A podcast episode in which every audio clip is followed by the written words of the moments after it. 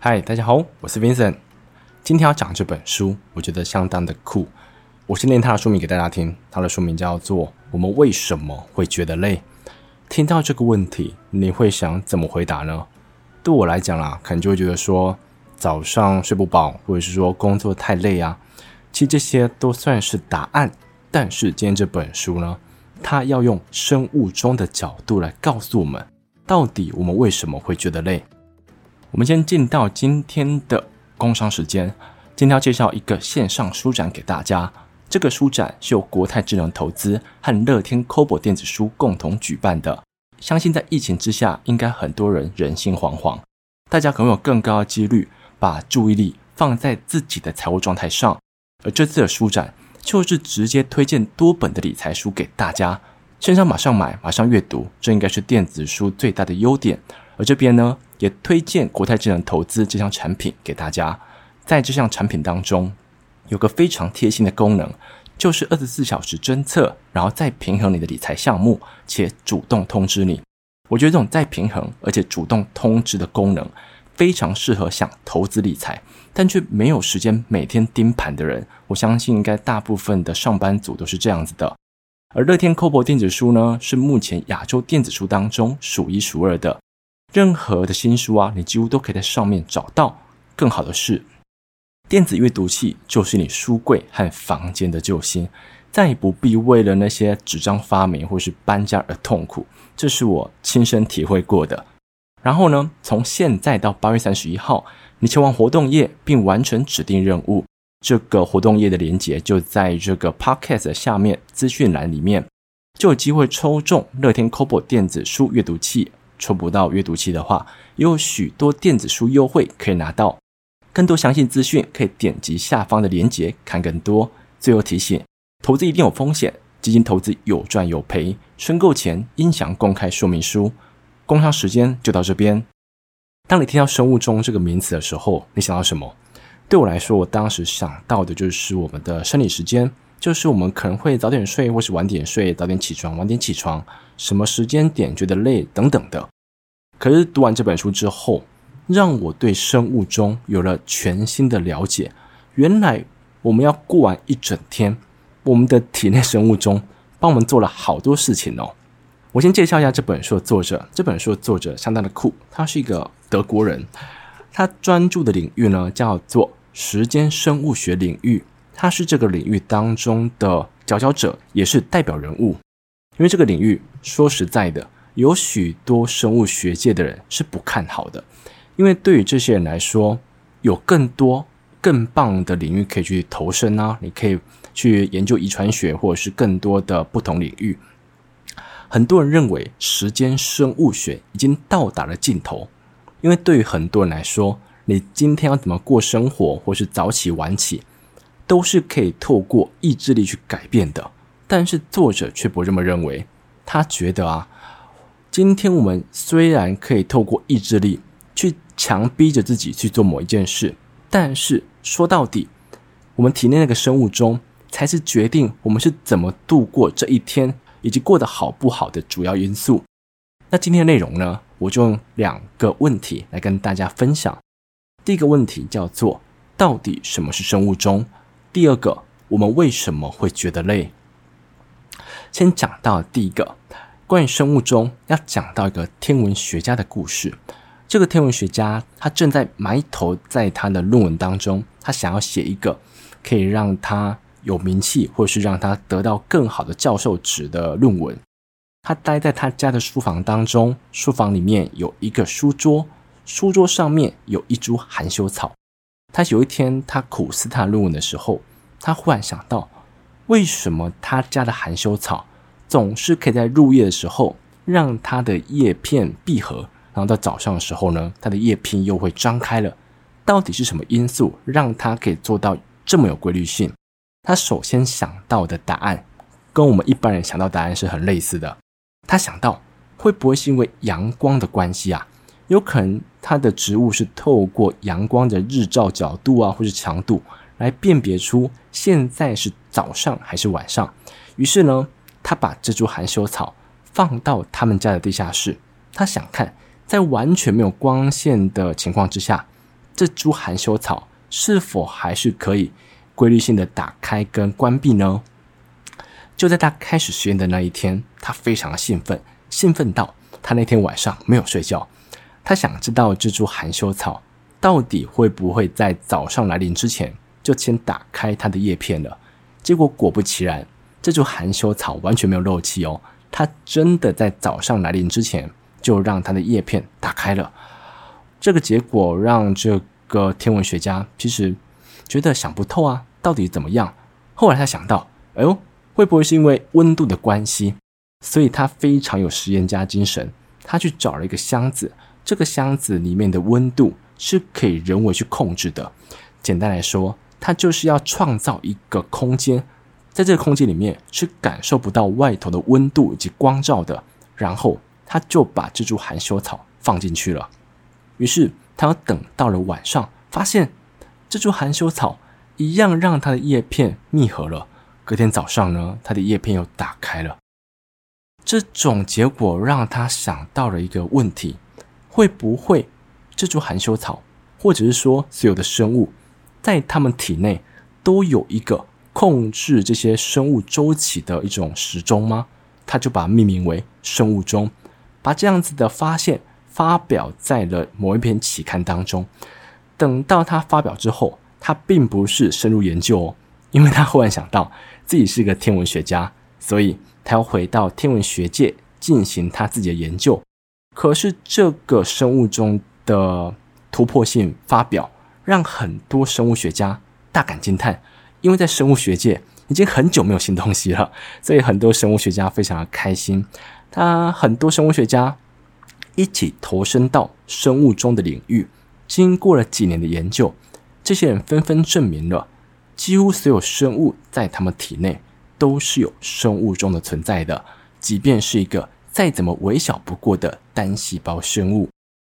讲到这边，我们就可以知道生物钟的由来。接着，我们就可以补充，到底我们体内的生物钟有哪些东西？因为最后还是想知道人类的生物钟是什么嘛？要了解这个呢，要谈到一场实验。这个实验非常的神秘，因为它发生在地下室。这个实验方找来了许多受试者，这些受试者他们需要在地下室里面待上两个礼拜，在这两个礼拜当中，每个人只能在他们的套房当中活动以及读书，什么都可以，但是他们是不能互相沟通的。然后这些人在入住的这段时间当中，他们的体温、心跳等等的身体数据都会被实时的监测，然后食物呢是由实验方提供的。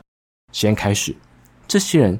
住进了各自的套房当中，在这场实验的第一天，实验方还是给他们感受到外头的温度，以及让他们看到太阳光。简单来说啊，就是要让他们先适应这里的生活。可是等到了第二天，这些条件就开始改变了。他们首先做的呢，就是让他们感觉不到外头的温度。他们把每一间的空调都打开了，这是第一件事。第二件事情呢，就是不再让他们看到外头的阳光，这种做法就像是那株含羞草一样，也就是说，这个实验方不再让这群人感知到外头的世界。这样子的设置开始之后，其实每个人都还是可以正常的过生活，但是唯一不同的是，这群受试者他们过完一天的时间，来到了二十五个小时这么长，然后在这个二十五个小时当中，他们体内的生物钟。也是适配这二十五个小时的，那我们就可以来说一下，我们体内有哪几个生物钟在影响我们的生理和行为。第一个呢，叫做行为节律，它是生物钟的其中一个。行为节律它掌管着我们什么时候有精神，什么时候想要睡觉，什么时候想要排泄等等的，就是它可以操控你在什么时间点会想要做哪些事。第二个生物钟呢，叫做生理节律，就好比。我们会在早上四点半的时候，体温来到最低，大概在呃，大概在早上九点的时候，我们体内的褪黑激素就会停止分泌。到了下午两点的时候，是我们一整天当中反应最快的时候。到了傍晚六点，我们的血压会来到一天当中的最高点。这些都是所谓的生理节律，它掌管着我们的内分泌啊，种种的一些体内如何运行的任何细节。这两个生物钟其实最主要的。然后这个实验当中，这些受试者他们的生物钟是照着二十五个小时的时间在运行的。可是啊，这些受试者当中有一个，他表现得相当的突出，也是让这个实验声名大噪的一个原因。我们把时间拉到这个实验结束之后的好几天，这群实验方他们是一群生物学家所组成的，他们跑到了这个受试者的房间门口，告诉这个受试者说：“实验结束了，我们可以回家了。”这个受试者不太懂现在是什么情况，于是他就问了：“是我犯错了什么吗？为什么实验要提早结束呢？”然后这群实验方告诉他。实验其实没有提早结束，而是它早就结束了。这样子的一段话让这个受试者不敢相信。那到底发生了什么事呢？答案就是，这群生物学家发现这个受试者，他的身体以每天五十个小时的时间在过。这五十个小时是怎么发生的？就当这个实验方将温度以及阳光都控制之后，这个人他的一天。慢慢的变长，他原本一天活动时间是十六个小时，然后睡八个小时，后来他变成每天活动二十个小时，睡十个小时，到最后他每天活动二十五个小时，睡二十五个小时。这样子的发现，其实这个受试者完全不知道，因为对他来说那就只是一天啊。所以等到这个实验早就结束了，他根本浑然不知，他还以为自己做错了什么事情。然后这群生物学家还发现啊。这个人他在五十个小时当中只吃了三餐，然后排泄了一次，而且尽管他吃那么少，体重并没有变轻，然后血压、温度是，然后血压、体温什么等等的都是正常在运行的。这样子的发现让这群生物学家提出了一个大胆的假设：难道我们的生物钟是可以被调整，或者是说每个人都可以拥有不同生物钟吗？说到这边。大概就是我们对生物钟的初步认识。接着，我们就可以来谈到第二个问题：我们为什么会觉得累？要回答这个问题，其实要借助第一道问题的解答。我们刚才讲到，有可能每个人都可以有自己的生物钟，不同生物钟类型，对吗？我们接着来了解一下，到底我们是怎么嗯改变或是调整我们的生物钟的。我们将时间点放在我们刚出生的时候。刚出生啊，我们的时间类型是最早的时候。那什么是时间类型呢？就是我们是比较早睡觉还是比较晚睡觉的。生物学家发现，刚出生的孩子他们是最早感觉到想睡觉的。就拿我朋友当例子好了，我朋友他有个三岁女儿，他的女儿在假日的时候，大概就晚上八九点就觉得想睡觉了，然后睡到早上大概五六点的时候就醒来。醒来时候呢，要做什么？找爸爸。他就跑去找我朋友说：“爸爸，我想要去玩荡秋千。”所以，我朋友呢就要很早的时候骑着摩托车载他的女儿去荡去玩荡秋千。虽然这样子的画面看起来很温馨，但我朋友说他的假日比平日上班还累。哦，听完时候觉得蛮好笑的，但是也验证了，其实小孩子他们的时间类型是相当的早。然后这样的时间类型呢，会随着年纪增长而慢慢的爬升，女生到了十九点五岁，男生到了二十一岁的时候，是我们一辈子当中的高峰期。讲到这边，你想到什么了吗？我首先想到就是我在读书的时候，就是永远不能早点睡觉，然后隔天起床上课就是很累。当时会有很多人告诉你说，你早点睡，不要出去玩，或者是不要吃宵夜，你就可以早点睡觉，隔天早上上课就有精神了。当我们对生物钟有所了解之后，我们就可以知道，那时候我们的行为其实都是因为生物钟所致的，并不是我们刻意这么做。因为对于一个二十岁出头的年轻人来说，你要他们早，你要他们晚上十点钟睡觉，十一点钟睡，几乎是浪费时间。对他们来讲，大概是半夜一两点才开始有睡意。也是因为这样子的时间类型变得比较后面，以至于很多的学生。在他们去上课的时候，都无法保持最好的状态。可是这样的高峰期其实不会维持太久。随着你年纪慢慢的增长，我们的时间类型会在慢慢的下降。可是这个下降的幅度因人而异，有些人会被下修的很多，有些人被调整一点点，这就会导致了有些人变成早睡早起的云雀型，另外一种人呢，他只被微调一点点，所以他就会变成晚睡晚起的猫头鹰类型的人。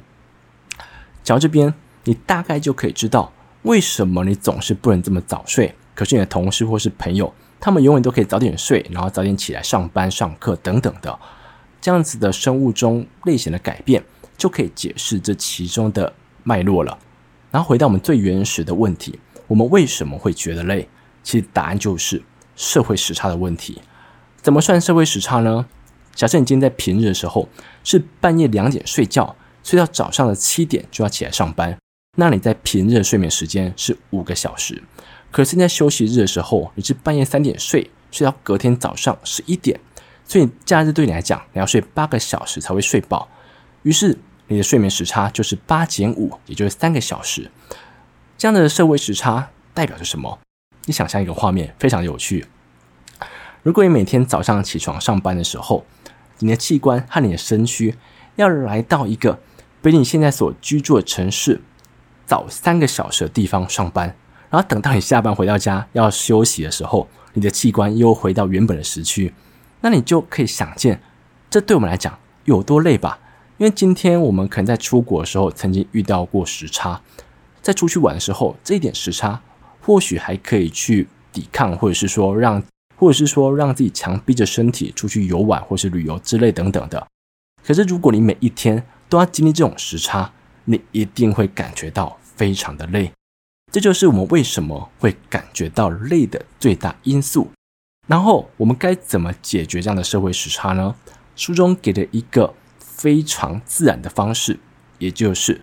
在室外待久一点，因为根据生物学家的研究，如果你今天在室外多待两个小时，可以改善你一小时的社会时差。